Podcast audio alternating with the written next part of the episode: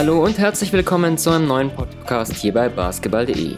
If you're waiting on potential, you're waiting on losing. Ihr braucht nicht zu warten, denn ihr hört nicht nur einen Podcast mit Potenzial, sondern wir sprechen heute auch über eine Division mit einer Menge Potenzial, die Northwest Division. Wir, das ist zum einen ich, Manuel Baraniak, und an der anderen Leitung sind zum einen Simon Wisser. Hallo Simon.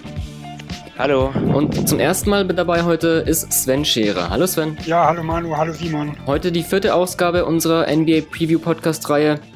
Noch ganz kurz zum Aufbau. Fünf Teams pro Division. Wir sprechen über Storylines, also über Themen, die uns bewegen zu dem Team. Geben eine These ab zu jedem Team. Dann diesmal am Ende wollen wir einen Ausblick wagen, weil wir doch heute, glaube ich, eine Division haben, die vielleicht, ja, so auch der, der League Pass Liebling der Division sein wird. Diesmal am Ende der Ausblick und auch am Ende dann von uns US-Manager-Tipps für unser Fantasy-Game. So ein paar Tipps für euch, welche, welche Spiele interessant sind. Ja, if you're waiting on potential, you're waiting on losing. Das hat Tom Thibodeau gesagt und mit dessen Team, den Minnesota Timberwolves, wollen wir auch gleich einsteigen. Sven, als Debütant gleich an dich die Frage, Storyline zu den Wolves, was hast du? Ja, du hast mir schon einen guten Einstieg gegeben, denn meine Storyline ist, wie gut ist Coach Tipps? Denn man muss ja sagen, vor zwölf Monaten, also er war der hochgehandelte Coach in der Coaching Free Agency, er hat einen der schlechtesten Coaches ersetzt und die Bilanz war sicher nicht das, was man erwartet hat. Also das Team ist besser, wie es dasteht. Also es hat zwar vom, wenn man das Net-Rating sieht, war es besser wie 31 Siege, sondern eher so hohe 30.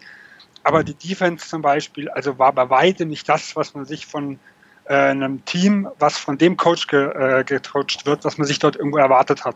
Und mhm. im Jahr zwei muss da irgendwo was kommen. Mhm. Ja. ja, auf jeden Fall ein Coach, der immer so ein bisschen wie ein Drill Sergeant drüber kommt. Vielleicht das Zitat, das ich gerade erwähnt hat, ist auch so ein bisschen auf jeden Fall fordernd, aber kann man natürlich auch, auch ja, kann man natürlich auch einsehen, vor allem mit dem Team, du sprichst es schon an. Ähm, letztes Jahr so ein bisschen unter den Erwartungen vielleicht geblieben. Ähm, Simon, deine Storyline zu den Wolves? Ja, die Defense ist natürlich ähm, das, wo sich die Timberwolves verbessern müssen. Da waren sie ja letzte Saison eines der schlechtesten Teams der ganzen Liga, aber mich interessiert vor allem, wie sie das in der Offense hinkriegen werden. Ähm, sie haben eigentlich keinen einzigen Sniper im Team, würde ich einfach mal sagen. Also die besten beiden Dreierschützen waren ja Zach Levine und Brandon Rush, die sind weg. Danach kamen Towns und Butler, die haben etwas unter 37 Prozent geworfen, was jetzt auch nicht so viel ist. Ähm, ja, Jeff Teague hatte letzte Saison keine gute äh, Saison von der Dreierlinie. Jamal Crawford ja immer so bekannt als, als Bankmikrowelle, so als Scorer von der Bank. Da war es auch nicht so gut von Downtown. Also ich bin einfach gespannt, wer dort hm. für Spacing ich, sorgen ich wird. Ich glaube, letztes äh, Jahr, um gleich einzugreifen, ich glaube, war sogar Gorgio Deng, war es, glaube ich, sogar unter denen, die halt mehr drei genommen haben, der beste Schütze. Und das sollte eigentlich nicht dein bester Schütze sein. Eigentlich. Ja, der, also, der also hat kaum, der Ecke. ja, also, also Dieng hatte ich jetzt rausgelassen, weil der hat ja nur einen halben Dreier, also nicht, nicht mal einen Dreier pro Spiel genommen. Also den, den habe ich jetzt rausgelassen. Aber ja, ich bin einfach gespannt, wie sie das lösen werden, ohne wirklichen äh, Scharfschützen. Hm. Ja, ich bin auch spannend ist hier Wiggins, ja. weil der ist ja ganz heiß gestartet letztes Jahr und ist dann doch abgeflacht, sage ich mal irgendwo. Wie der jetzt davon profitiert, dass er eigentlich die dritte Option ist und vielleicht gerade, also vorher war es ja so, ein Towns in der, sag ich mal, in den letzten Sekunden anzuspielen, ist immer schwierig. Also musste er viel kreieren und die wilden Würfel, sag ich mal, nehmen. Das wird jetzt eher ein Butler machen und er wird vielleicht mehr Freiräume haben, wie er dann seinen Dreier trifft. Also das, denke ich, wird sehr, sehr wichtig sein für die hm. Bulls. Ja, da würde ich auch gleich mit meiner Story auch kommen. Es ist eben genau dieses Thema Offense, ähm, Spacing, Dreier, also ne, mit wir haben jetzt Wiggins, wir haben jetzt Neuzugang Butler, wir haben Jeff Teague. Das sind vielleicht auch, auch Spieler, die bisher eher ja, mit dem Ball in, in der Hand was gemacht haben. Und da bin ich halt gespannt, wie die Rollenverteilung aussehen wird und wie halt dann diese Spieler, ähm, die vielleicht eher so als, als Ballhändler bisher agiert haben, ja, dann auch im, im Spot-Up agieren. Also Jeff Teague letztes Jahr in Indiana, mein war auch Point Guard und hatte mit Paul George auch ähm, den Flügelspieler, der der, der Go-To-Guy war und hat er jetzt nicht so gute Werte im Catch and Shoot aufgelegt, hat er sogar besser aus dem Pull-Up getroffen. Das sah in Atlanta teilweise auch ein bisschen anders aus, aber hat mir das, ja, damals, als ich damals ein bisschen geguckt habe, noch mit Dennis Schröder und Jeff Teague mal die zwei Point Cards zusammen auf dem Feld, haben mir die eigentlich jeweils so als, als Off-Ball-Option nicht so gefallen. Und da bin ich auch gespannt, wie das aussehen wird mit, mit der Rollenverteilung, wie, wie dann diese, ja, eigentlich eher primären Ballhändler oder sekundär, wie die halt dann wirklich Off-Ball agieren können. Und klar, ähm, Sven, du sprichst äh, Tipps an. Ähm, natürlich in, in seiner NBA-Vita, damals schon als Assistant Coach der Boston Celtics, hat er sich eigentlich einen Namen gemacht als, als, als sehr guter Defensivcoach.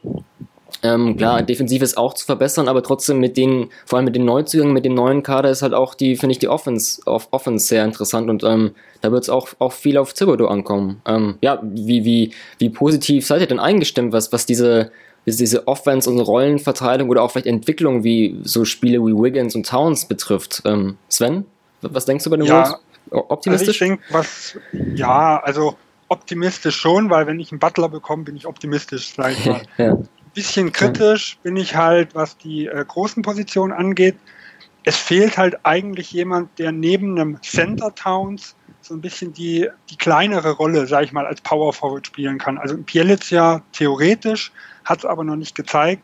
Aber so wie jetzt OKC mit dem Patrick Patterson, die die irgendwo bekommen haben, ähm, mhm. so jemand fehlt eigentlich in Minnesota. Das heißt, er hat sehr, sehr viele klassische Big Men, und wenn das nicht funktioniert, äh, die sind halt auch schwer zu traden. Also da kann man auch, das hat, haben viele Teams. Wen holt er sich da? Weil das ist ja eigentlich gesucht. Mhm. Ja. ja, so ein Dieng, der halt, ja, der halt auch auf der 4 war, noch, noch bis 2020, 2021 garantierte 17 Millionen.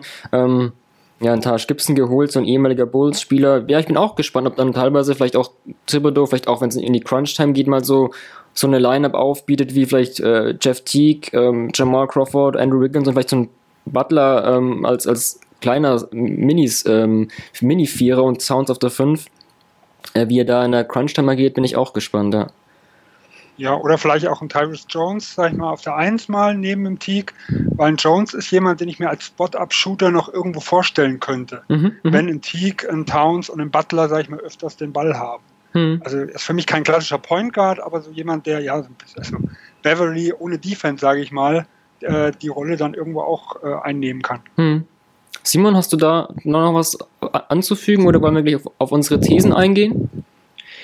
Ja, also was ihr auch schon anspricht, also das ist natürlich noch kein fertiges Team. Also die Starting Five liest sich zwar sehr gut, aber dort es fehlt ein Stretch Vierer noch, ähm, die Rollenverteilung das muss sich erstmal einspielen, denke ich. Also wenn, wenn ich darüber bestimmen sollte, würde ich jetzt sagen, Jimmy Butler sollte viel kreieren, weil er das bei den Bulls letztes Jahr auch schon sehr gut gemacht hat und dass vielleicht Andrew Wiggins auch noch effizienter sein könnte, wenn er dann einfach ja aus dem Catch and Shoot agieren kann oder oder auch einfach ähm, Catch and Drive. Jeff Teague ist vielleicht auch als Spot-Up-Schütze besser, als wenn er jetzt ähm, also effizienter, als wenn er jetzt viel den Ball in der Hand hat und selber kreieren muss. Also ich würde sagen, Butler Nummer eins. Und ähm, insgesamt mache ich mir aber nicht so viele Sorgen, weil die Spacing-Probleme gab es letztes Jahr schon und da waren die Wolves, glaube ich, trotzdem eines der äh, zehn besten Offensivteams über die gesamte reguläre Saison. Also ja, es kommt halt viel auf die Verteidigung ja. an. Ja, also einfach eine Me Menge Talent in dem Kader. Ähm, Simon, vielleicht gleich dann de deine These zu den Wolves? Ja, also ich bin halt optimistisch. Ich würde sagen, Minnesota macht den größten Sprung bei den Siegen. Hm. Also 31 Siege Jahr, letztes Jahr, genau. Genau, sie hatten 31 und ich schätze, sie gehen hoch auf 43, 44, mhm. weil sich halt die Verteidigung, denke ich, deutlich verbessern wird und Tom Thibodeau wird denen dann auch ein bisschen, wird die auch ein bisschen pushen. Du hast ja auch schon den ersten Teil des Zitats eben als Aufhänger verwendet. Der zweite Teil ging ja in die Richtung, dass sie nicht länger auf Potenzial warten können. Das heißt, er wird jetzt auch viel verlangen von den Spielern. Hm. Kann man, denke ich, auch. Also Towns, Wiggins, die sind jetzt auch keine Rookies mehr.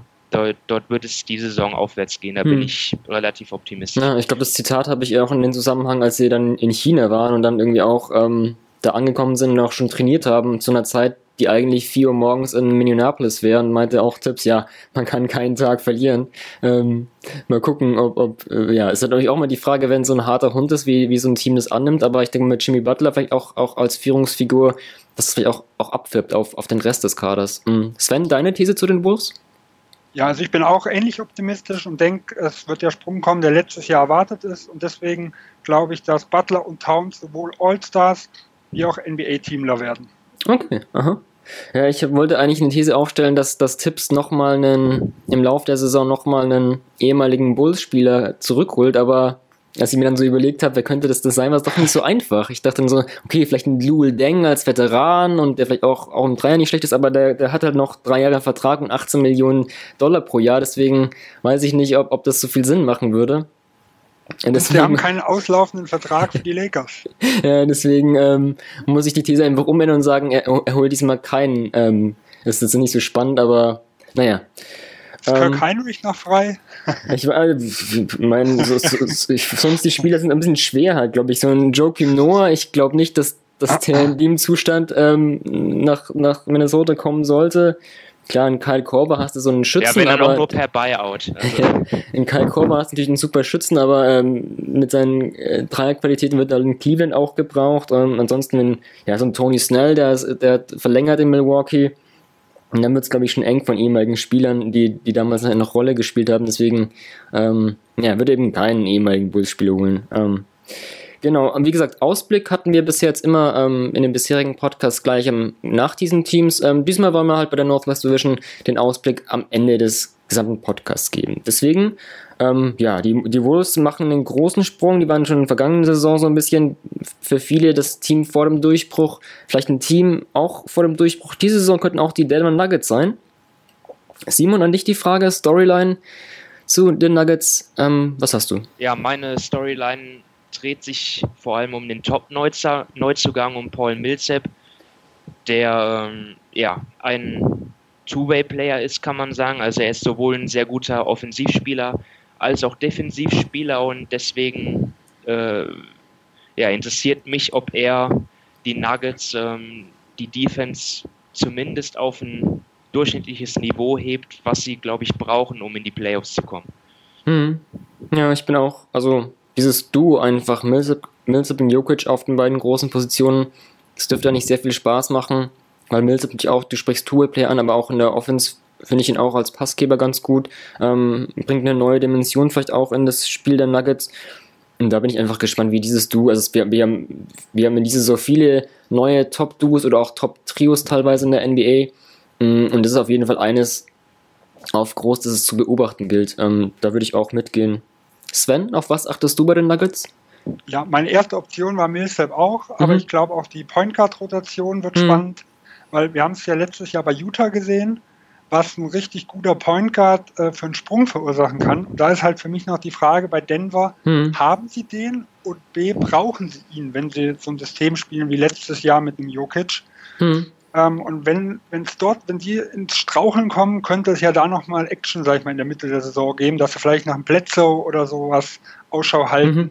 Wenn es einfach daran liegt, dass kein Erfolg da ist. Ja, ja, da würde ich auch mitgehen. Also es war auch so eine, wo ich mir eine These überlegt hatte, ob es da nochmal so einen Trade gibt. Also klar, du hast halt auf, auf Point Guard äh, Jamal Murray, Emanuel Moutier, Jamir Nelson.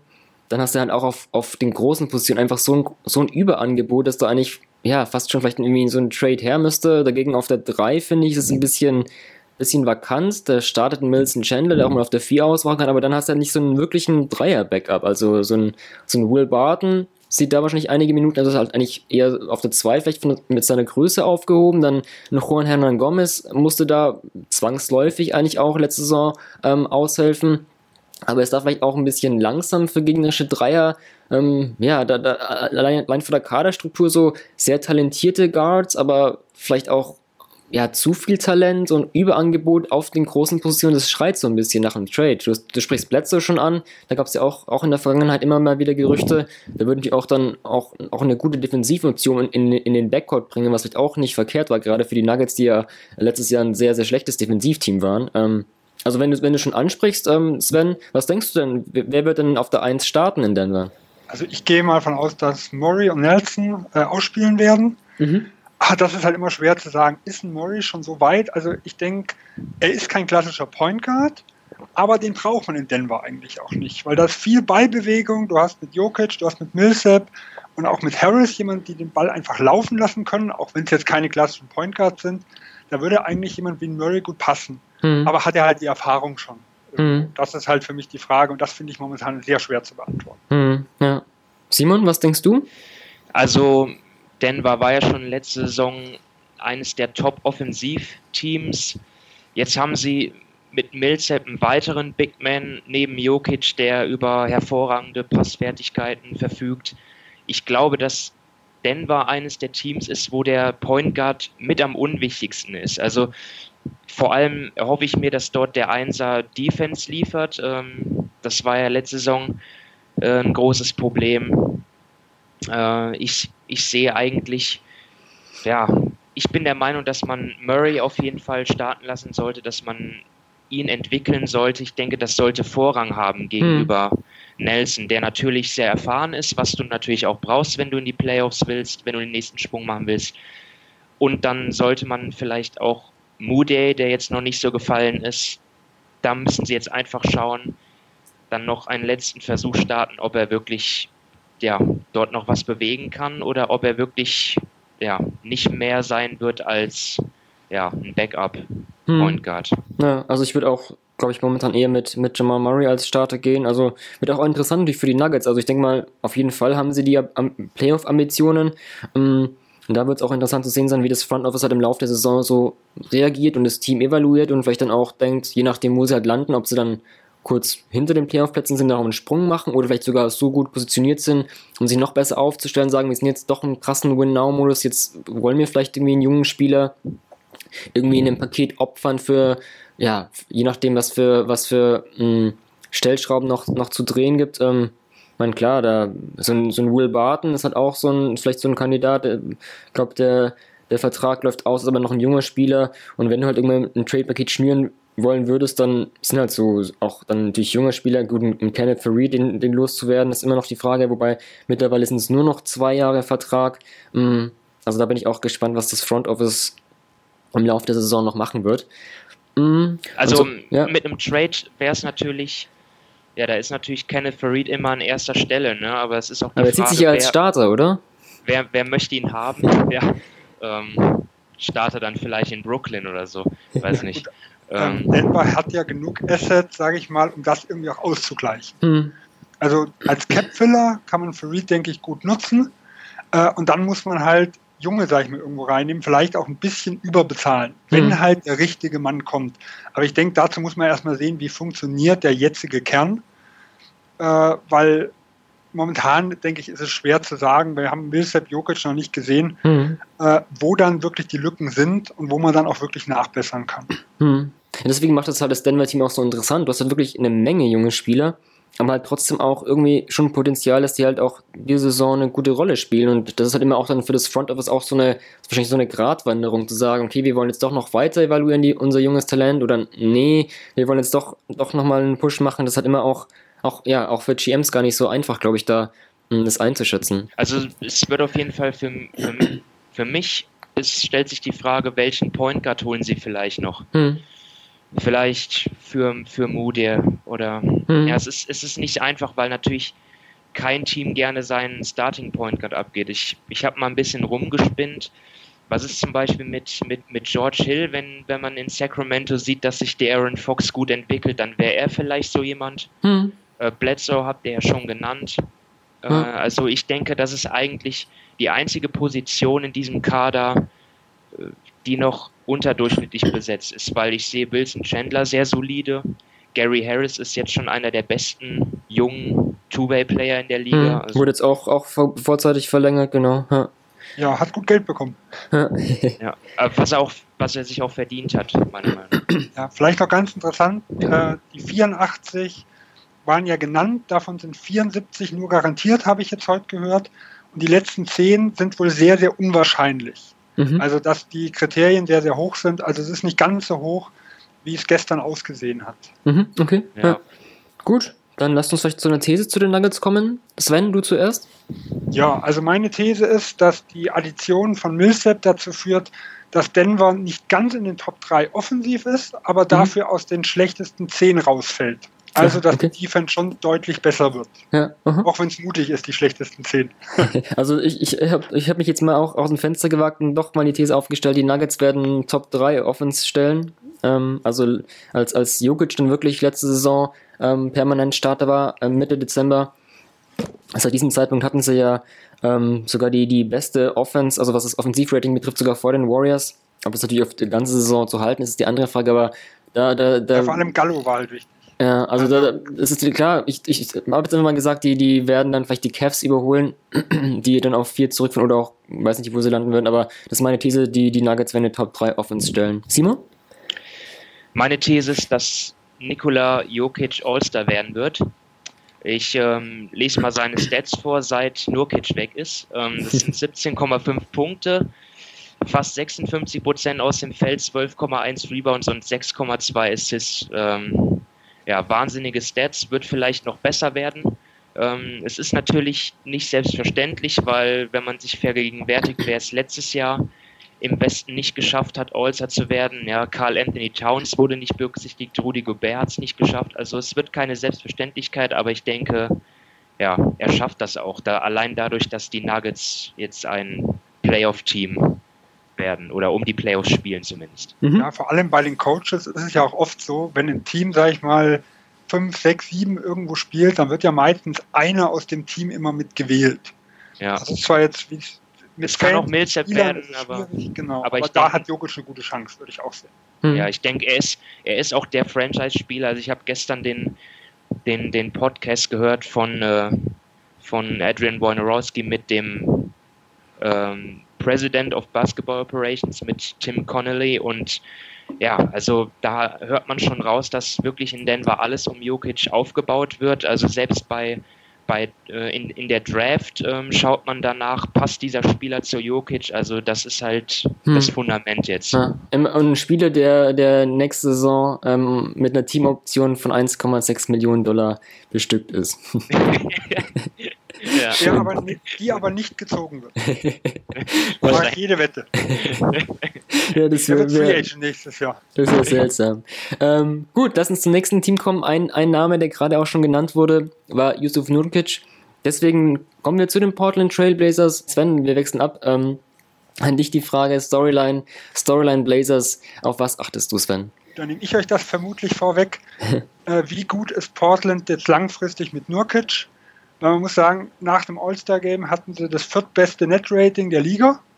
Also das ist schon für ein Team, was so um die 50 Prozent war, äh, eine absolute Top-Bilanz. Und jetzt muss er halt mal zeigen, dass er das über ein gesamtes Jahr kann und dass er das Team quasi so auch tragen kann, weil Portland hat groß investiert äh, über die letzten Jahre und ja, das wäre das wäre ja schon ein wichtiger Schritt für das Team. Mhm. Ja. Simon? Du? Ja, mein, meine Story geht in eine ähnliche Richtung. Also man muss sehen, bis zu dem Nurkic-Trade war Portland das viertschlechteste Defensivteam und danach waren sie in den Top 10. Also sie haben von den letzten 23 Spielen 17 gewonnen, allein durch die Verbesserung der Verteidigung. Und da stellt sich jetzt für mich die Frage, 25 Spiele ist schon eine ordentliche äh, Menge, also da kann man schon Rückschlüsse daraus ziehen, aber trotzdem interessiert mich die Frage, ja, war das for real, wie der Amerikaner sagt? Ja, also hat das die Wirklichkeit wieder gespielt oder, oder gespiegelt oder trügt der Schein? Mhm. Vor allem interessant finde ich halt dort, ähm, das habe ich mich letztes Jahr schon komplett geirrt. Portland hat vor zwei Jahren schlecht gestartet und hat ein sehr, sehr starkes Finish gehabt und das Ganze war letztes Jahr wieder so. Liegt es ja. jetzt nur an Nurkic oder ist das also auch ein Problem des Teams? Oder waren die Erwartungen zu hoch, dass sie einfach zu Beginn der Saison nicht aus den Startlöchern kommen? Hm. Ja, es wird, wird man sehen. Ne? Hm. Ich meine, vor zwei Jahren hat man ja erwartet, dass sie schlecht starten und dass sie die gesamte Saison schlecht bleiben. genau, aber dass sie dann wieder schlecht starten, das hatte ich jetzt nicht erwartet. Ja, ich hm. auch nicht. Ja, also ich ja, würde auch mit euch mitgehen, was die Storyline betrifft. Ähm, ja, oder auch nicht nur Nurkic oder auch allgemein dieses, ja, so ein bisschen das, das, das Splash Brother Duo für, ne, nicht für Arm ist ein bisschen böse jetzt gemeint, aber mit Damien Lillard und CJ McCollum, ja, ob, ob, das irgendwie so, ich bin auch gespannt, ob das irgendwie so reicht im, im Westen, weil, ähm, klar, die, die beiden stechen schon mal raus ähm, auf den Guard-Positionen mit ihren, mit ihren Scoring-Möglichkeiten. Defensiv sieht das schon wieder ganz anders aus, aber ne, die, die Blazers waren ja ein Team, das eigentlich ja, kaum aktiv war eigentlich. Also haben ja ja eigentlich nur so ein, wie, wie so, ein Salary-Dump-Move gemacht mit Alan Crabb, der nach Brooklyn ist. Ansonsten halt im Draft zweimal gezogen, aber sonst haben sie eigentlich nichts gemacht. Da war ja dann, dann der In-Season-Trade von Nurkic in, in der letzten Saison ja schon ein bisschen so ein, so ein Move, der vielleicht vorgegriffen hat auf diese, diese Offseason, aber sonst waren sie der ja, waren sie eigentlich ganz ruhig und ähm, im Westen, wo sich halt viele Teams verstärkt haben, ist es vielleicht auch ein bisschen, aber ist natürlich auch schwer, weil der, weil, ja, der Kader ist halt dann schon wie so mit, mit Verträgen voll. Also ich habe mal geguckt, Lillard, McCollum, Evan Turner, Mo Harkless und Myers Leonard, die verdienen zusammen fast an die 100 Millionen Dollar 2019, 20 und Nurkic, der sollte ja auch eventuell verlängern. Ähm, das ist dann dein, das ist dann dein, dein Team. Ähm, da bin ich jetzt auch nicht so optimistisch, ähm, muss ich sagen. Also nicht nur, nicht nur für die kommende Saison also gucken, aber auch, auch in Zukunft. Bin mal gespannt, wie, wie das Front aus dieses Team sieht. Aber es ist halt einfach, ja, schon in, vor ein, zwei Jahren halt dann teilweise Verträge rausgehauen, die halt damals schon sehr fraglich waren und ähm, davon zehrt halt irgendwie auch das Team ein bisschen, finde ich. Man muss halt äh, dort sehen, 2016, es war halt die Frage bei Portland, verlängern sie ihre Leute oder nicht, weil äh, wenn, wenn, wenn man bereit ist, Geld auszugeben, ähm, dann war das eine gute, sag ich mal, eine gute Situation, wo man sagen kann, ich halte alle, weil der Cap Space wäre im nächsten Jahr auch nicht da gewesen. Hm. Ich glaube, in einem hat man sich ein bisschen verpokert. Ähm, Sachlow hatte mal gesagt im Podcast kurz vor der Free Agency 2016, dass viele GMs damit rechnen, dass der Cap kurzfristig auf 120 Millionen nach oben geht. Hm. Das hat man ja auch man eigentlich letztes Jahr gesehen, dass das nicht wenige waren ja. in der Hinsicht. Und äh, wäre das innerhalb von ein, zwei Jahren passiert, dann sähen die Verträge ganz anders aus, mhm. die wir heute mit haben. Und dann würden wir vielleicht über die 16er so reden, wie wir über die 2015er oder die 14er irgendwo reden. Und das ist halt nicht passiert. Und ich denke, äh, da, das war natürlich auch ein bisschen Ratespiel, weil keiner wusste, wie das neue CBA aussieht. Äh, und das ist halt nicht passiert. Und dann haben die jetzt, sag ich mal, vermutlich besser gewirtschaftet, die eher konservativ. Mhm. Ja. es gab einfach viele Spieler, die waren aus Portlands Sicht im falschen Jahr restricted geworden. Ähm, sie hatten überperformt in dem Jahr davor und dann mussten sie bezahlt werden, ansonsten wären sie weg gewesen. Ja, es ist kein, also ich, ich, ich glaube, da kann man den Blazers nicht mal unbedingt eine Schuld geben, dass sie da jetzt so ein teures Team haben. Ich meine, klar, das, das Signing von Evan Turner war vielleicht ein Fehler, also von ihm haben sie jetzt noch nicht so viel bekommen, wie sie sich erhofft haben. Aber vielleicht kommt das ja auch noch. Mhm. Also. Da du Turner gleich ansprichst, durch eine Frage, die ich, die ich gerne euch stellen würde. Also Lillard, McCallum und Nurkic, die werden gesetzt sein. Ich glaube, da, da sind wir uns alle einig. Aber wie seht ihr denn die, die, die Starter auf den Forward-Positionen? Was denkt ihr, wer da, wer da von Anfang an auflaufen wird? Also ich habe Harkless und Amino. Hm. Sven, du ja, auch? Ich wünsche mir die auch. Ähm, man hört öfters, dass eventuell ein Ed Davis oder ein Swanigan äh, auf Power Forward äh, starten könnten.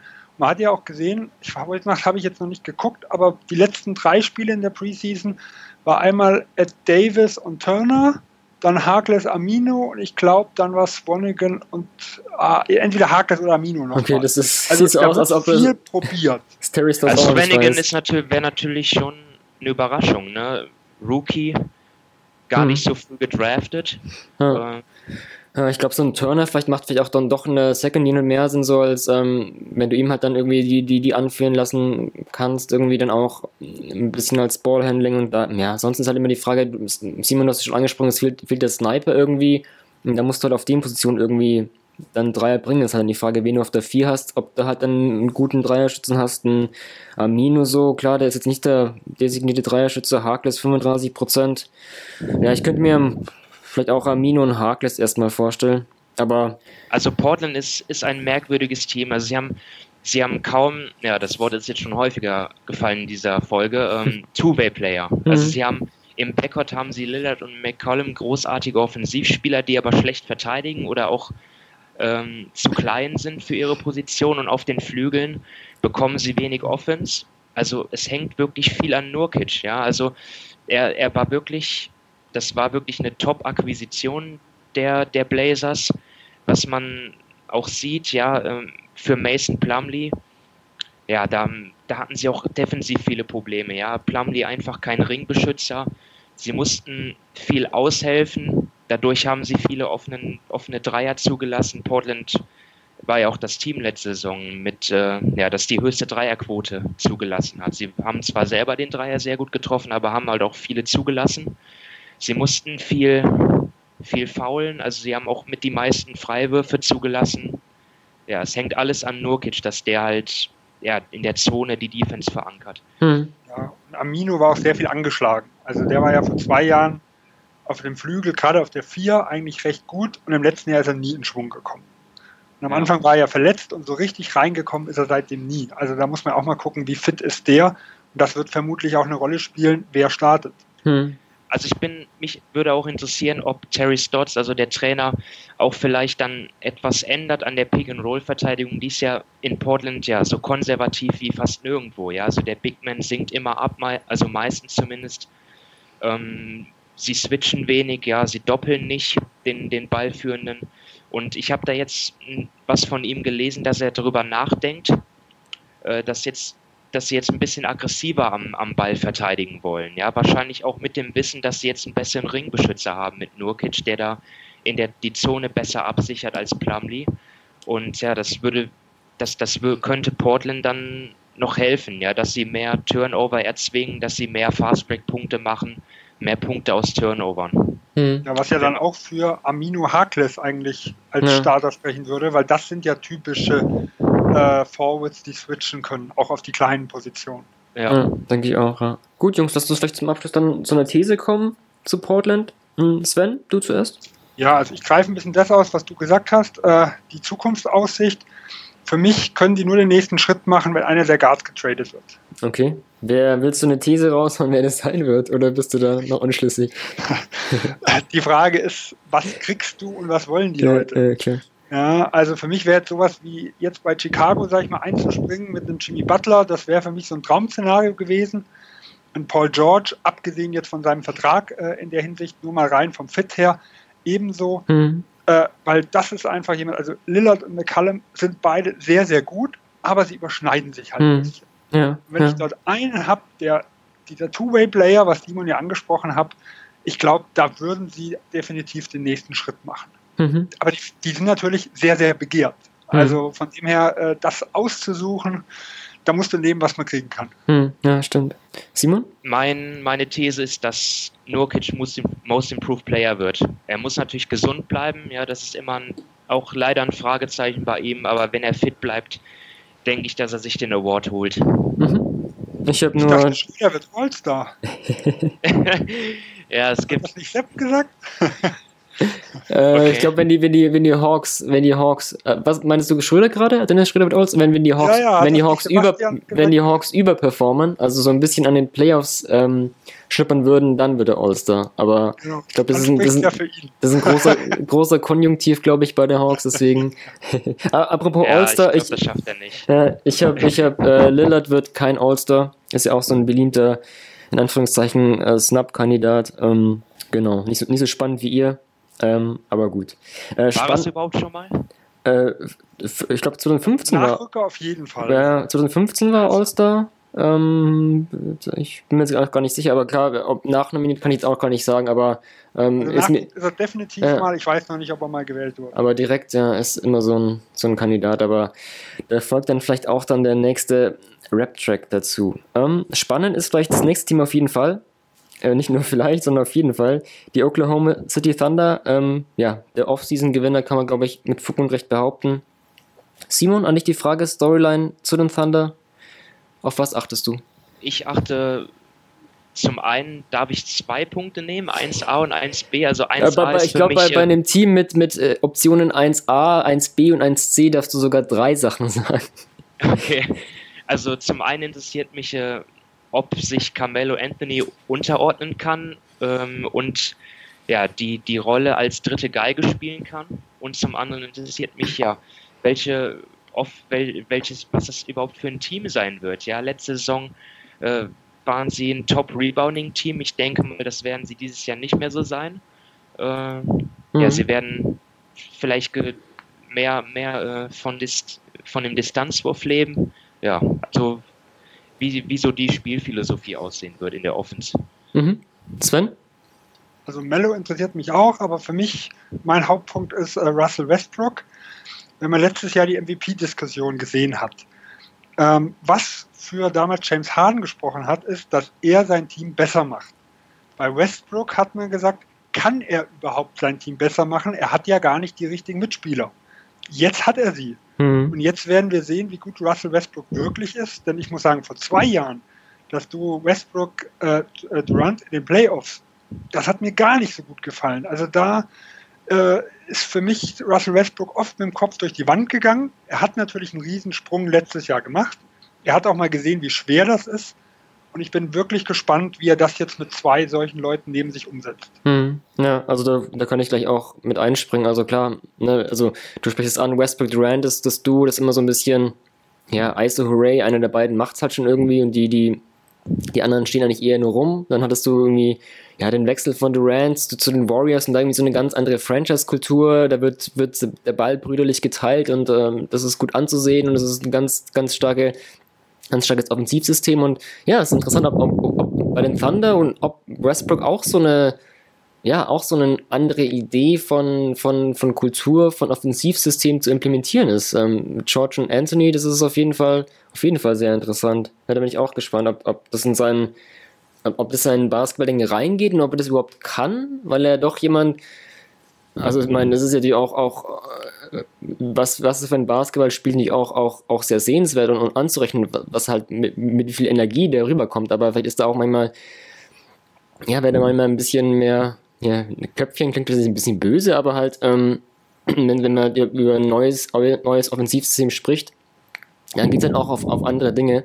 Und da bin ich auch gespannt, was, was da die Thunder sich einfallen lassen werden. Ja. Also ich erwarte von, von Westbrook, dass er auf jeden Fall teamdienlicher spielt. Letzt, letztes Jahr letzte Saison kann man ja auch fast sagen, dort mit dem Kopf durch die Wand und Hero Ball war ja sogar noch äh, eine bessere Chance für die Thunder, als wenn Westbrook jetzt den Ball rausgepasst hat zu den Ja, das lag ja auch im Kader einfach natürlich auch, an, ja klar. An, äh, ob, ob das jetzt Oladipo war, Sabonis, äh, alles keine super Dreierschützen gewesen. OKC hatte auch die schlechteste Dreierquote.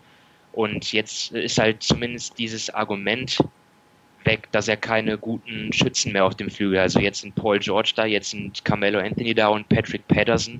Ja, was willst du mehr? Hm. Ja, es ist halt darum, eine gute Mischung zu finden, weil er hat jetzt Platz in der Mitte. Also er muss natürlich auch weiter gehen und nicht äh, Point Guard aller Steve Nash gleich mal irgendwo spielen. Äh, aber trotzdem muss die Balance gefunden werden zwischen äh, in die Zone rein und aber auch George und Mello irgendwo mit einbinden. Hm. Ja, also das auf jeden Fall vor allem Paul George. Also das ist, ja, das, das wäre eine Verschwendung, wenn der jetzt nur in der Ecke stehen würde. Ne? Also der muss auch äh, für sich kreieren können, der muss auch den Ball in der Hand haben. Und ja, für mich ist Paul George nicht mal eine zweite Option, sondern eine 1B, weil Paul George ist einfach einer der Top 15, wenn nicht sogar 10 Spieler in der Liga. Hm. Also dann vielleicht die Frage, ihr habt schon angeschnitten, kann am Anfang, ich weiß gar nicht, wer es war, kann Melo die dritte Geige spielen? Also seht ihr die Reihenfolge auch so? Ähm, Westbrook 1A, George 1B und, und Anthony 3? Oder kann es sogar offensiv sogar anders sein? Oder, oder also, ähm, es ja, ist, also das, ich sehe die Reihenfolge, ja, Entschuldigung, die ja. Nee, also ich frage mich halt auch so eine, George, ähm, klar, da, da, da, haben wir eben den, den schon angesprochenen Two-Way-Player, da hast du den auf jeden Fall, Mello ist nicht der Two-Way-Player, ähm, wie das so aussehen wird, ob dann vielleicht dann doch Mello ähm, in der Offensive bei den Thunder eine, eine größere Rolle einnimmt als George. Nicht, dass ich das begrüßen würde, aber ja, da frage ich mich auch, ob, äh, ja, haben, was, sind wir den Knicks Mello, sind wir den Hoodie Mello, sind wir den Team USA Mello?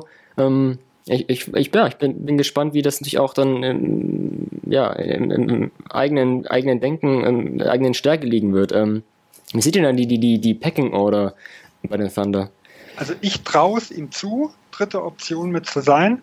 Man hat auch in New York schon gesehen, in den Phasen, wo es lief, hat er auch den Ball geteilt.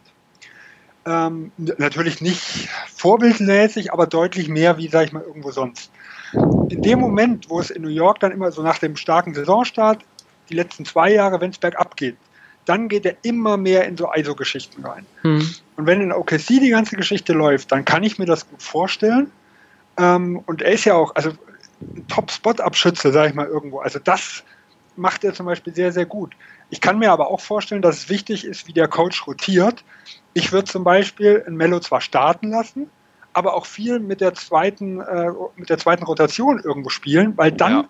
kann er auch ein bisschen so sein altes Spiel irgendwo machen und das ist vielleicht auch fürs Ego, sag ich mal, ganz gut, hm, weil das, die Bank war schlecht, die brauchen jemanden, der kreiert Und gegen einen Bankspieler, wenn er dann im Post, sag ich mal, viel arbeitet und auch aus dem Post ist er ein ganz guter Passspieler, da könnte das eigentlich ganz gut funktionieren. Und in Patterson gehört für mich auch mehr mit den, mit den anderen, also mit Westbrook und mit George zu spielen, weil mhm. das hat letztes Jahr gut funktioniert mit Laurie mhm. äh, in der zweiten Fünf von Toronto. Aber nur in der zweiten Fünf, wenn ich jetzt die OKC-Spieler sehe, äh, das, das geht gar nicht. Also es muss einer der drei in die zweite Fünf immer mit rein. Mhm. Interessant, ja. Ja, so wird es auch, denke ich, aussehen. Man, man sieht natürlich jetzt hier den, den Depth-Chart. Das sieht super aus. Die drei spielen zusammen. Aber gut, die starten zusammen, die beenden das Spiel zusammen. Aber dazwischen sind dann ja auch nochmal ähm, ja, 35 bis 40 Minuten. Und dort wird es so sein, dass ja zum Teil nur einer, zum Teil zwei von denen äh, zusammenspielen. Und da kann dann auch Mello sein Ding machen. Ähm, mit dem Rücken zum Korb oder als Spot-Abschütze. Ich, ich sehe das offensiv nicht so bei ihm und ich fand auch, dass das kam bei mir jetzt eben vielleicht ein bisschen negativ rüber. Also Mello ist weiterhin ein grandioser Offensivspieler. Ne? Also er, das zeigt halt die Qualität der beiden anderen Stars, dass er halt jetzt nur die Nummer drei ist. Hm. Ja, also aus dem Thema, das auch schon anschneidet, was ich auch so in der Storyline hatte, ist einfach mit den Lineups. Ich denke, das ist bei den Thunder ähm, es ist sehr interessant, was du da allerdings aufstellen kannst. Also irgendwie so eine, ja, so eine Five-Out-Formation, äh, ähm, wenn du halt einen Patterson dann auf die 5 stellst und dann vielleicht einen für einen Robertson mal einen Alex Abrinis reinbringst, aber auch dann irgendwie kannst du mal so ganz groß gehen und vielleicht sogar einen Paul George auf die 2 stellen, Anthony auf die 3, Patterson und, Adams ähm, dann auf groß. Da finde ich, gibt es sehr viele Möglichkeiten, die auch, auch bedingt dadurch, dass halt auch ein Robertson kein guter Schütze ist. Das hat man ja schon oft gesehen in den Playoffs, dass einfach dann alleine gelassen wird und, und Chris Paul abwirkt und, und ähm, auch ein Anthony jetzt nicht der, nicht der Defensivspieler ist, aber ja, was die Liners betrifft, bin ich auch, auch sehr gespannt, was es da alles teilweise für, für, für Rotationen geben wird. Das, das sind die Thunder, finde ich, für mich so, so ein sehr gutes Beispiel, um, ja, was man da spielen, spielen lassen kann. Ja, und in, in Cran kann eigentlich auch drei Positionen spielen mhm. als Backup. Also der hat in Philadelphia, glaube ich, auch teilweise als Center mal wenige Minuten gespielt, mhm. auch wenn er relativ klein ist, aber von ist halt agil, sag ich mal, irgendwo in der Smallball-Variante, kann der auch mal Center spielen. Hm. Ja. Ansonsten ja. zu den Thesen oder habt ihr noch was, was ihr anfügen wollt? Ja, also ich würde noch ansprechen, dass es halt auf den großen Positionen doch relativ dünn ist. Deswegen hm. auch eingangs, weil ich gesagt habe, OKC ein elitäres Rebound-Team, das sehe ich jetzt gar nicht mehr so. Also weil hm. Bello auch jetzt nicht der überragende Rebounder ist, ja. Ähm, ja, es, es, es, ist interessant, ne? also wenn man jetzt so denkt, ähm, als, als, als die ähm, Thunder, die die Warriors auch am Rand der Niederlage hatten in den Playoffs, das war schon immer so ein Team, das halt auch mit der durch die Größe kam. Halt ein, ein Adams, ein Enes Kanter auf der 5, da das ähm, Sergi Barker auf der 4 und Durant natürlich auch als 7 Foot auf der 3 extrem groß und ja, auch, auch durch diese Größe und durch diese Rebound-Stärke, auch, auch vielleicht auch deswegen hat es, hat es, das war die Identität des Teams so ein bisschen und deswegen ist halt ein bisschen so, ja, nicht, nicht irgendwie so dieser moderne Basketball klein zu gehen und, und, und, und ähm, da viel zu switchen, sondern das war ein bisschen anders und das haben sie jetzt wirklich eigentlich aufgegeben. Ja, jetzt, äh, jetzt sind es eher so die Möchtegern Warriors, würde ich sagen. Also sie haben ein bisschen, ein bisschen ihrem Stil angepasst. Ja, genau. Es hat, die, die, es hat auch interessant, diese, Geschichte, okay, ist es gut so oder ist es schlecht, weil du, du kannst ja die Warriors in, diesem, in ihrem Stil erreichst du einfach nicht? Hättest du dann, ist, ist es dann vielleicht doch äh, anders zu sein? Also mein, ja, Beispiel Spurs, die sind ja auch, auch ein Team, zum Beispiel, das jetzt auch ähm, eher mit, mit der Größe gekommen ist. Ähm, ja, da bin ich. Bin da hat es nicht so funktioniert. Ja, ja, aber gut, ähm, Sasas Fuß war schuld. Ähm, äh. ja, ja, also ich habe gar nicht mal die Angst, was das Rebounding betrifft. Also ich glaube, sie sind nicht mehr elitär. Äh, sie waren ja wirklich vorher absolut top, was das Rebounding geht. Aber ein Carmelo Anthony auf der 4, ich sehe ihn jetzt, also Nibaka war zum Beispiel vor zwei Jahren auch kein Top-Rebounder, mhm. weil er viel, viel draußen war. Das ist das, was ein Carmelo Anthony auch kann. Und was halt OKC ist, sie sind im Backcourt groß. Also in Westbrook ist ein sehr, sehr rebound-starker Guard. In Robinson, äh, Robertson ist groß und auch in Paul George für einen Small Forward. Was hat er jetzt? 2,10, sage ich mal, auch wenn nicht offiziell. Ähm, also ich denke, es wird kein großes Problem. Sie werden nur nicht mehr vorne wegrennen, was Rebounding irgendwo hm. angeht. Ich denke mal, wenn es Positionen im Front Office, Front, Office, Front Office gibt wie President of Insight and Foresight und President of Identification und Intelligence, dann werden die schon einen genauen Plan haben. Ähm, das nur nebenbei, gab es neulich nur gelesen, irgendwie so sehr ähm, ja, komische Jobbeschreibungen bei den Thundern, was, was Rob Hannigan und Will Dawkins da für Positionen einnehmen. Aber gut, ähm, Thesen? Ähm, Sven, deine These zu den Thunder? Ja, also meine These ist, äh, wenn Billy Donovan das hinbekommt, dann ist OKC in, den, in der Playoff-Serie der härteste Konkurrent für Golden State. Ah, okay, ja. Meine These ist, dass äh, Sam Presti, also der GM, noch einen Trade im Köcher hat. Okay. Und äh, dort habe ich jetzt einfach mal Andrew Roberson anvisiert, über den wir noch nicht gesprochen haben. Das ist für mich einfach, wenn ich auf diesen Kader schaue, immer noch ein Problem, weil hm. Top Defense hin oder her, wenn du dort einen Spieler hast, der ähm, jetzt auch nicht groß mit dem Ball in der Hand agiert, sondern der meistens äh, abseits des Balls steht, ein Flügelspieler, der den Dreier überhaupt nicht trifft, wo ja, der komplett ignoriert wird von seinen Gegenspielern und der trotzdem zum Teil den Ring nicht trifft.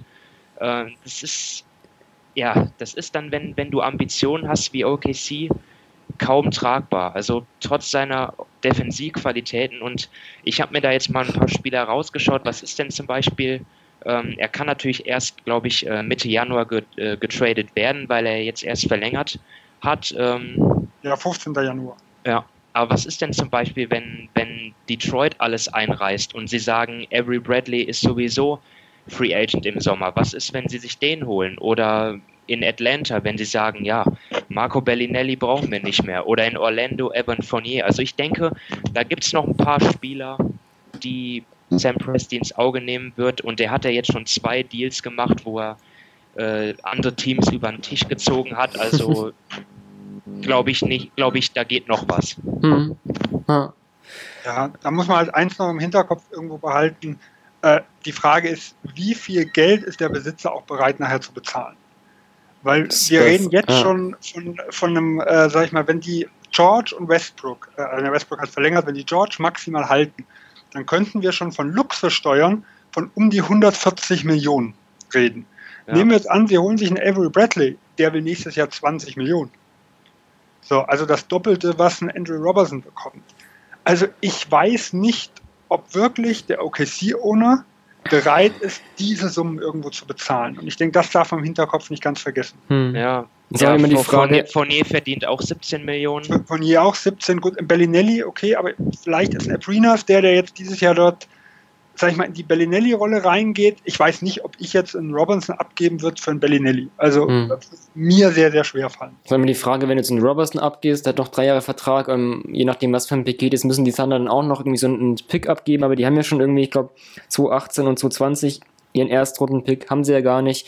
Und naja, je nach Trade ist auch die Frage, ob die halt irgendwie dann, angenommen, die müssten halt in 2019 einen Erstrunden-Pick abgeben, ob du halt drei Jahre in Folge keinen Erstrunden-Pick haben willst, das, das geht nicht. Das stelle ich mir äh, auch ein bisschen. 2018 haben sie nicht, dann dürfen sie erst 20 wieder. Ne, 20 haben sie auch abgegeben. Haben sie auch abgegeben, ja. Dann dürfen sie erst 22 wieder. Ah, okay. Ja, ja also ich, ich wollte jetzt auch gar nicht äh, dass hier so eine große Diskussion entstehen lassen. Ich habe einfach mal ein bisschen rumgespinnt, ja, ja, weil ich halt, weil ich halt glaube, dass, dass da noch was passiert. Mhm. Also das jeden Fall natürlich bei, bei, Sam Presti auch, auch jetzt nicht, ähm, ja, ist ja auch mal ein Kandidat, der dann, der dann natürlich gerne nochmal einen Trade nachlegt. Ähm, äh, meine These ist, von, von den äh, zehn, zehn meistgespielten Lineups wird, wird das beste Net-Rating in den Lineups sein, wo nicht Carmelo Anthony drin sein wird. Oh der Hater. nee, also, das heißt, also irgendwie so als, als der Paul George Verpflichtung kam und dann so mit Patrick Patterson so als auch so als Free Agent Stil so auf der 4 dachte ich schon geil und bei Mello, also ich, ich will jetzt auch nicht haten, aber irgendwie da war es dann äh, auch halt wieder so ein 1 gegen 2 Spieler Trade, die Bank, die Bank wurde dünner, dann war ich irgendwie so ein bisschen okay, hm, das, ja, je, je, mehr Stars du hast, desto mehr ist dann auch die Frage natürlich, wie passt das zusammen. Ähm, aber gut, das ist jetzt auch, ähm, ja, Schauen wir mal. Ähm, gut, soweit zu den Thunder. Ich glaube, wir haben schon fast ähm, doppelt so lang gesprochen, wie wir eigentlich wollten mit den 10 Minuten. Deswegen lasst uns zum Abschluss äh, zu den Utah Jazz kommen. Ähm, als letztjähriges Top-Team der Northwest Division. Hm, Sven, deine Storyline zu den Jazz? Ich habe bei den Jazz so ein bisschen stellvertretend für die Liga. Es ist ja so äh, die Diskussion, was ist wichtiger, Offense oder Defense? Und ich denke, wir werden dieses Jahr mal sehen, was ein sehr, sehr starkes Defensivteam mit einer schwachen Offense in der Lage ist, irgendwo zu leisten. Hm. Also vor 20 Jahren hätte ich gar keine Angst gehabt, dass ein Top 3, Top 4 Defense-Team, sag ich mal, in die Playoffs kommt. Also das wäre für mich keine Diskussion gewesen. Äh, heute könnte es verdammt eng werden. Mhm. Ja. Simon, du?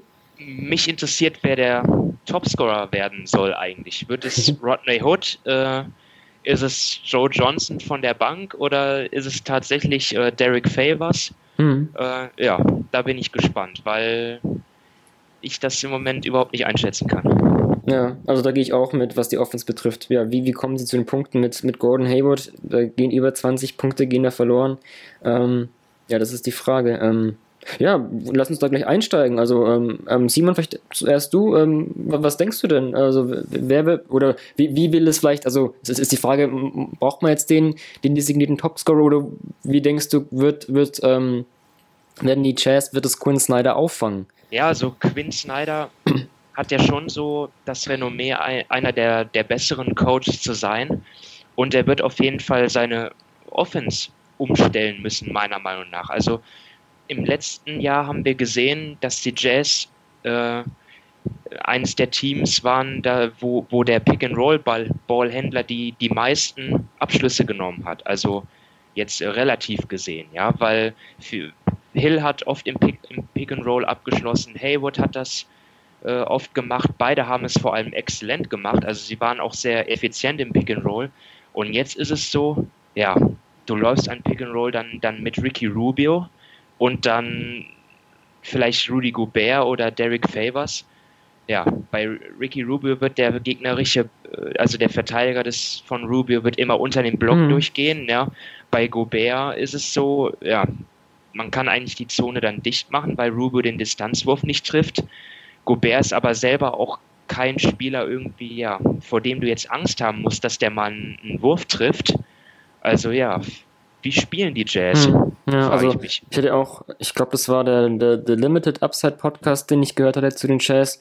Und da wurde auch angesprochen, dass, dass Rubio gesagt haben soll, er hat ja zuletzt ähm, mit Kun Snyder so viel gesprochen in den zwei Monaten, das hat er eigentlich zuletzt gar nicht mit überhaupt einem Coach gesprochen. Ähm, weiß nicht, ob das jetzt vielleicht ähm, nicht gerade für, für Tipps spricht, ähm, aber da wurde auch eben erwähnt, dass eben die Offense ja umgeändert werden soll. Also klar, du sprichst es gerade an, die, die vielen Pick-and-Roll-Ballhändler, die Jazz waren ja auch ja, ein Team, das eigentlich den, den, den, den Fastbreak eigentlich, ich glaube, ich habe es mal nachgeguckt, ähm, hatten 9%, 9 der Abschlüsse waren, waren in der Transition, da waren sie Vorletzter, hatten aber mit 1,22 ähm, Punkten pro Possession sogar die effizienteste Transition Offense, sogar noch vor den Warriors. Ähm, klar, ist halt natürlich dann, laufen nicht häufig den Fastbreak, aber wenn dann halt sehr effizient.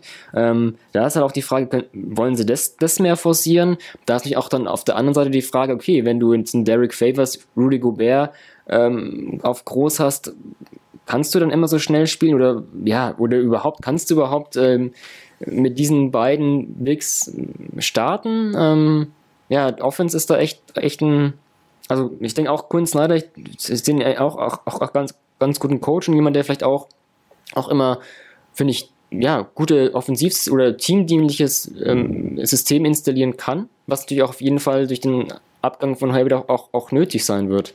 Ähm, Sven, was denkst du zur Jazz Offense? Ähm, wo siehst du da Stellschrauben? Ähm, ja, wir haben jetzt schon ein paar Punkte angesprochen. Ähm, was denkst du? Ja gut, so wie letztes Jahr werden sie nicht spielen können. Also allein, äh, dass George Hill weg ist und Rubio drin, ähm, das ist ja, was der Distanzwurf angeht, schon ein Riesenunterschied. Ich denke aber, in Hood wird viel so ein bisschen die Rolle von einem Hayward übernehmen. Also da habe ich jetzt irgendwann letztes Mal im Podcast, ich weiß noch nicht mehr wo, gehört, dass Hoods Zahlen, wenn er ohne Hayward und sonst in derselben Formation gespielt hat, sehr, sehr, also deutlich besser waren, wie äh, wenn er jetzt auf der 2 in der Hinsicht mitgespielt hat. Also ich okay. denke, da werden sie einiges versuchen. Hm. Für mich ist natürlich auch die Frage, was machen sie auf, auf 4 und 5? Also ich glaube, an Gobert und Favors an dem Duo führt eigentlich von der Defensive keinen Weg vorbei. Äh, aber man hat ja noch andere Leute, die man im Spiel nachher irgendwie umbauen kann. Und man kann ja sagen, ich habe immer einen Favors oder einen Gobert äh, auf dem Platz. Äh, und ich habe dann einen Trapko oder einen Joe Johnson zum Beispiel daneben mal auf der 4 und die bringen ja auch ein bisschen Spacing. Mhm. Ja. Also da wird's, da wird's, aber es wird spannend werden. Also die werden gewisse Lösungen finden, aber ich kann mir nicht vorstellen, wie die, sag ich mal, aus den äh, letzten zehn irgendwo in der Offense rauskommen werden. Mhm. Also das, das finde ich sehr, sehr schwer. Vor allem jetzt, man hätte ja noch hoffen können, vielleicht ein Exum, dass der jetzt im dritten Jahr, so ein Jahr nach seiner Verletzung, mm. das ist ja so diese Schonfrist, die man nochmal hat, dass der vielleicht nochmal einen Sprung macht, der ist ja auch raus. Und ob ein Donovan Mitchell das schon abfangen kann, Ja, also ich, ich, hätte echt gerne mal so eine, so eine Line-Up gesehen. Also was gerne gesehen ist vielleicht so ein bisschen masochistisch, aber so eine Rubio, Exum, Cephalosha, ähm, Ekbe Udo, der, der von Fenerbahce Istanbul kam, da einer der besten Verteidiger Europas waren, Rudi Gobert, einfach mal zu sehen, was, was das defensiv kam. Offensiv, da könnte man wahrscheinlich dann immer kurz mal dann 20 Sekunden im, im League bis nach vorne springen, weil das willst du wahrscheinlich dann nicht sehen, aber ja, wahrscheinlich ist Saison aus bei Exim wahrscheinlich mit, mit der Schulterverletzung echt, echt bitter, ja. ja. Man muss halt hoffen, sag ich mal, aus Utah-Sicht, dass die gute Defense vielleicht ein bisschen in der Offense hilft, weil äh, oft ist es ja so, wenn man hinten mal äh, stoppt, sag ich mal, in der Hinsicht, hat man es vorne ein bisschen leichter. Mhm. Aber das ist natürlich alles so äh, schön geredet, eine wirkliche Lösung sehe ich da nicht. Mhm. Ja, in der Theorie sehe ich das sehe ich äh, das Shooting nicht mal als Problem. Ich war überrascht über die Dreierquoten von Joe Ingles und äh, Joe Johnson. Also die haben ja wirklich über 40 Prozent getroffen. Ähm, es geht halt darum, wer schafft die Räume für die. Ähm, weil Rubio ja, wird halt nicht wirklich respektiert. Ne? Also da, wenn, wenn der jetzt da irgendwie zum Korb zieht, auch, weiß ich, ja, das muss er irgendwie schaffen. Und dann mit den Kickout-Pässen, dass vielleicht mal die Dreier frei sind. Aber es wird nicht einfach, vor allem weil Gobert ja, kann das Spielfeld auch nicht breit machen. Ja, es wird nicht so einfach sein. Hm. Ja. Ich denke, sie werden viel Favors suchen im, im Post. Das muss so auch vielleicht ihre erste oder zweite Angriffsoption sein. Hm. Ja, die haben jetzt auch von den, von den Phoenix Suns so ein ähm, für die Medizinabteilung da jemanden geholt, der 14 Jahre bei den Suns gearbeitet hat. Vielleicht kann der ja dann einen Favors oder auch Leute wie Alec Burks da, da fit halten. Ähm, das ist bei den Jazz natürlich auch wichtig. Denn, denn wenn Favors im Post vielleicht, wenn er, wenn er so gut trifft, dass er dann vielleicht auch mal ähm, ein Doppelteam ziehen kann, weil Gobert kann es nicht. Ja, er ist kein Post-Up-Center. Ähm, mhm. Aber wenn Favors das schaffen würde, das wäre sehr wichtig für Spacing. Mhm. Ja, ja im, im, Post, Big Man im Post ist halt heutzutage sehr schwierig. Vor allem, dann nimmst du ja eigentlich einen Rubio auch noch den Ball. Ja, also es ist nicht so einfach, wobei was mich immer wundert äh, oder gewundert hat, dass Minnesota eigentlich mit dem Rubio drauf immer eine recht gute Offensive gespielt hat, obwohl es optisch gar nicht so aussah. also irgendwie hat man es, obwohl ein Rubio eigentlich wenn man nicht werfen ist jetzt übertrieben, aber nicht unbedingt die Granate von draußen ist, obwohl er nicht gut am Ring abschließt. Und trotzdem hat er es irgendwie immer geschafft, dass die Leute drumherum besser wurden. Und das ist natürlich auch was, was sich Utah irgendwo erhoffen muss, hm. dass er, weil äh, Simon sagt es ja, das Shooting ist ja nicht so schlecht, dass er irgendwie die Leute trotzdem einsetzen kann, auch wenn er nicht die Riesengefahr ist. Ja, mhm. Rubio, seine Dreierquote ist ja auch nicht so schlecht. Also ich glaube, es waren irgendwie 33 oder 34 Prozent letzte Saison. Was mir halt aber zum Beispiel aufgefallen ist, also er hat mir auch bei der Eurobasket zum Beispiel überhaupt nicht gefallen. Also in den beiden Spielen gegen, äh, gegen die Türkei und gegen Deutschland ist er ziemlich abgetaucht. Ja, also ich, ich glaube nicht, dass Rubio einer der 15 besten Point Guards ist. Und ja, eigentlich brauchst du schon einen guten Point Guard in der heutigen NBA. Das ist schon, ja, das, ja. das, ist das, was ich vorher auch gemeint hatte, mit wie Utah, wie, wie viel stärker die geworden sind äh, mit der Addition von Hill. Hm. Ja. ja. Ja, und er war der perfekte Fit, weil er auch nicht immer den Ball in der Hand brauchte und den Dreier traf. Hm. Das ist schon eine These, Simon. Rubio ist, ist kein Top 15 Point Guard oder hast du da eine andere These? Ähm, ja, gut, meine These ist eher langweilig. Ich sage, wobei, ist sie langweilig? Vielleicht, vielleicht kann man darüber debattieren. Äh, also, ich habe ich hab Utah als, als eines der fünf schlechtesten Offensivteams. Ist das, ist das eine steile These? Eher nicht, ne? Hm. Hm. Eher nicht. Es ist, ja, äh, nicht unbedingt. Also, ich, dann, ja, du hast natürlich auch, auch auf jeden Fall durch viele, viele Gurkenteams, die. Ähm, ja es wäre auf jeden Fall ein extremer Absturz. Also da müssten sie mit der Defense schon äh, ja wirklich, wirklich sehr, sehr top sein und dann vielleicht doch an die Playoffs zu spielen, weil mit einer minus 5 Offense ähm, in die Playoffs im Westen ist schon, ist schon schwer. Ähm, ich hätte so 23 getippt, aber das ist ja auch nicht weit weg. ne? Also. Ja. Ja. Ähm, meine These ist, äh, Rudy Gobert wird mit, also absolut, also nicht, nicht im Schnitt, sondern absolut die meisten Punkte der Jazz erzielen in der Saison. Okay, weil der Rest verletzt ist, oder? Eventuell, ja. also klar, ist jetzt kein, kein, kein äh, Offensivinitiator, hatte 14 Punkte im Stillerzieh, aber 81 Spiele absolviert. Äh, Favors ist, ist ein bisschen verletzungsanfällig. Und Rodney Hood, ähm, ja, vielleicht wenn wir dann auf die US-Manager-Tipps kommen, ist es auf jeden Fall ein Kandidat, aber da bin ich halt trotzdem mal gespannt, äh, ja, wie das wirklich, wenn er die erste oder, oder mit Favors die zweite Option ist. Ähm, aber deswegen einfach mal, einfach mal die These, dass, dass Gobert vielleicht macht auch eine Steigerung, jetzt wo, wo ähm, Hayward keine Loyalität hatte, zumindest was, was äh, Goberts Musikauswahl betrifft, äh, die Meinung ist, ähm, aber da vielleicht auch, auch einen Sprung macht und deswegen einfach mal die These, absolut wird er die meisten Punkte erzielen. Also wenn die Offense nicht funktioniert, dann wird es ISO Joe, weil der kriegt am Schluss dann immer den Ball. das auf jeden Fall. Deine These, Sven, ist, ist ISO Joe ist, ist, ist der Man, oder? nee, nee, nee, Meine These geht eigentlich schon in den Ausblick rein. Okay, das ist ganz Ich denke, Utah ist äh, das schwächste, also schlechteste Team der Division kommt aber trotzdem in die Playoffs. Okay, das ist ja ein perfekter Übergang, Sven. Ähm, genau, wir hatten bisher die, die, Ausblicke immer direkt nach dem Team, aber jetzt mal äh, bei der Northwest Division, gerade wegen diesem Punkt. vorher nicht. das war keine Absicht. ja, das ist, das ist auch die Frage. Also, ja gut, dann lass uns mal gleich vielleicht, wenn wir jetzt die Ausblicke ansprechen, vielleicht einfach mal die, die Teams so ein bisschen vielleicht ähm, ähm, ranken in, in der Division. Also, wie, wie sieht denn dein, dein Northwest Power Ranking aus? Bei mir, also ich habe OKC an 1, ich habe Minnesota an 2, Denver an 3, Portland an 4 und Utah an 5. Mhm. Okay. Simon? Ja, ich gehe da mit. Also äh, muss man ja auch bedenken, wir tippen jetzt hier Utah an 5, die haben letzte Saison die Division gewonnen. Nur mal so, ne? ähm, äh, was, was ein großer Umbruch dort. Ähm, ich tausche aber Denver und Portland. Ich glaube, es wird ganz knapp, aber ich kann einfach nicht gegen die Blazers setzen, weil das, was sie dort ähm, ab Mitte Februar gezeigt haben, letzte Saison, in den letzten eineinhalb, zwei Monaten, das hat mich schon überzeugt. Und ich, ich, sehe, ich sehe die Probleme auf dem Flügel, aber ich glaube, dass Nurkic der Mann war, den, der ihm gefehlt hat. Mhm. Ich sehe also OKC an 1 und die Timberwolves an 2. Also ich sehe OKC klar an 1 mit 52 bis 55 Siegen. Darunter sehe ich dann. Ich habe auch 53, also habe ja, ich auch in die Region. Ja, danach fällt es schon ein bisschen ab und dann habe ich da so Minnesota, Denver, Portland, Utah, habe ich alles so zwischen 45 und 40 Siegen. Hm. Also tippst du dann auch, dass, dass alle fünf Northwest, Northwest Division Teams in die Playoffs kommen? Ja, das ist nicht so einfach zu sagen, weil, ja, weil, weil, weil, die, äh, weil, die, weil die Warriors gesetzt sind, die Spurs gesetzt sind und dann die Rockets gesetzt die sind. Teams, die Rockets 61 Siege Rockets.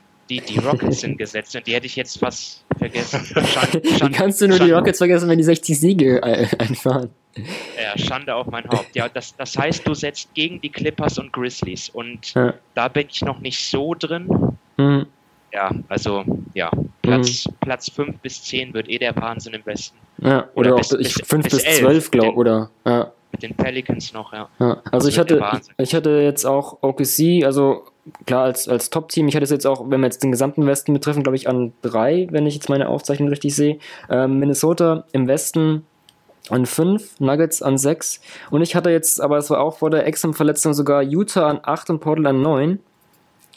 Okay. Ähm, das hatte ich vor, vor der, oder allgemein so ein paar, vor, paar, vor einigen Tagen oder wenigen Wochen aufgestellt, aber da muss ich noch mal ein bisschen, bisschen tüfteln, glaube ich. Ähm, es ist echt, echt sehr, sehr, sehr schwer, da wirklich eine Reihenfolge zu sehen. Also ich wäre echt, also Sven hat, hat, hat die fünf Teams in den Playoffs, ich wäre auch nicht so überrascht. Ähm, es war echt, echt krass. Also das ist auf jeden Fall, ich glaube. Also ich würde kein Geld drauf wetten. also wenn wir immer über, über die, die, die Lieb, ähm, Lieblings-League Pass-Teams reden. Ich glaube, ähm, da hast du im Northwest echt einige Kandidaten. Die Thunder mit dem neuen Trio, ähm, Nuggets mit dem, mit dem Big Man Duo, Blazers mit den kleinen Splash Brothers und, und Nurkic dazu. Ähm, ja, das, das ist auf jeden Fall eine Menge Potenzial, um da einige Spiele zu sehen. Mm, Minnesota natürlich Minnesota auch. Und Minnesota, ja. Minnesota noch. Gut, Utah fällt da vielleicht ein bisschen ab. Das liegt wahrscheinlich dann an, dass jetzt die, die ähm, Offense nicht so ansehnlich ist, aber wer da vielleicht irgendwie auf, auf ähm, Defensivsystem aus ist, der wird dann vielleicht die Jazz an, als, als Nummer 1 bei den Le ähm, League Pass Teams sehen. Ähm, ja, ansonsten Ausblick, glaube ich, wollt ihr noch irgendwie noch, noch, noch eine steile Ausblicksthese, was, was Thunder und, und äh, Contender betrifft, oder das ist ein bisschen zu weit, glaube ich, was den Ausblick betrifft? Will er, will er jemand noch was einfügen?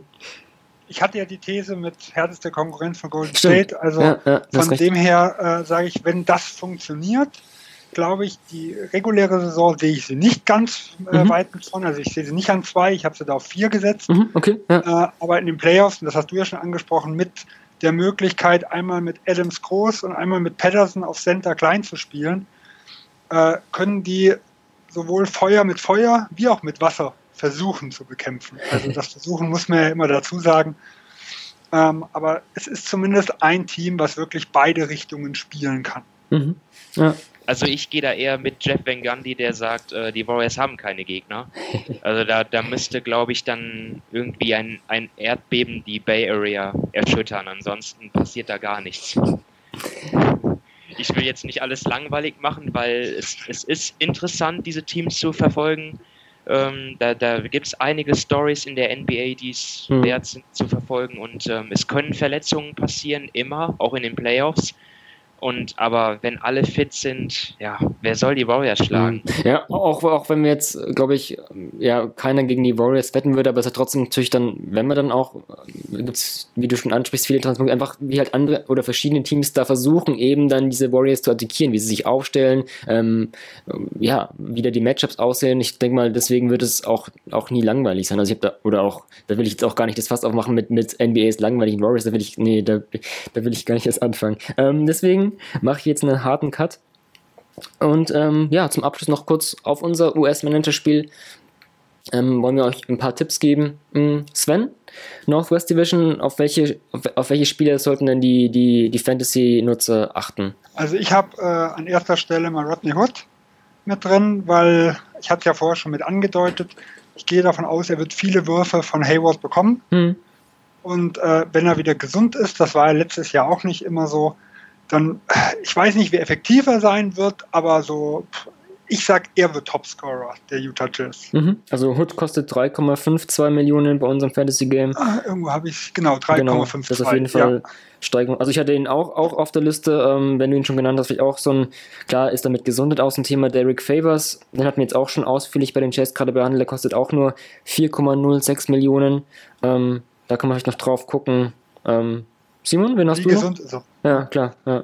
Also ich würde mich auch bei den Jazz bedienen. Hood ist gut und man sollte vielleicht auch ein Auge werfen auf Donovan Mitchell, den Rookie, mhm, okay. der 1,8 Millionen kostet und der, ich glaube, sowieso ein, einige Minuten sehen wird und durch den Ausfall von Dante Exum vielleicht noch ein paar mehr. Mhm. Und ansonsten, ja, wenn ich konsequent wäre und sage, dass äh, Yusuf Nurkic äh, MIP wird, sollte ich vielleicht ihn auch noch nennen. So, er, kostet ja, er kostet 4,42, ähm, okay, aber bei, ja. bei ihm würde ich auch auf jeden Fall achten, ja, auf die Gesundheit. Also, hm. dass er fit ist und wenn er ausfällt, dann halt sofort traden. Das heißt, du zweifelst an Skinny Nurkic? Der soll ja wieder sehr, sehr abgenommen haben. Also was nicht jedes Thema die ganze Zeit ähm, Muscle Watch und jeder hat abgenommen ja. und es, es hat mehr Muskeln draufgepackt. Das, ähm, ja, der BBL, Launcher hat abgenommen, Starkey hat abgenommen, alle nehmen ab. Aber Launcher hat sich trotzdem verletzt, also ausschließen kann man es nicht. ah. Gut, das soll es gewesen sein mit der Northwest Division. Jungs, euch danke für, fürs, fürs Philosophieren, fürs Analysieren. Hat Spaß gemacht. Sehr gerne. Ja, war schön. Dann weiter geht's. Wir haben noch zwei Divisions mh, hm, übrig, Atlantic und Pacific. Da geht's bald weiter. Euch danke fürs Zuhören und bis bald.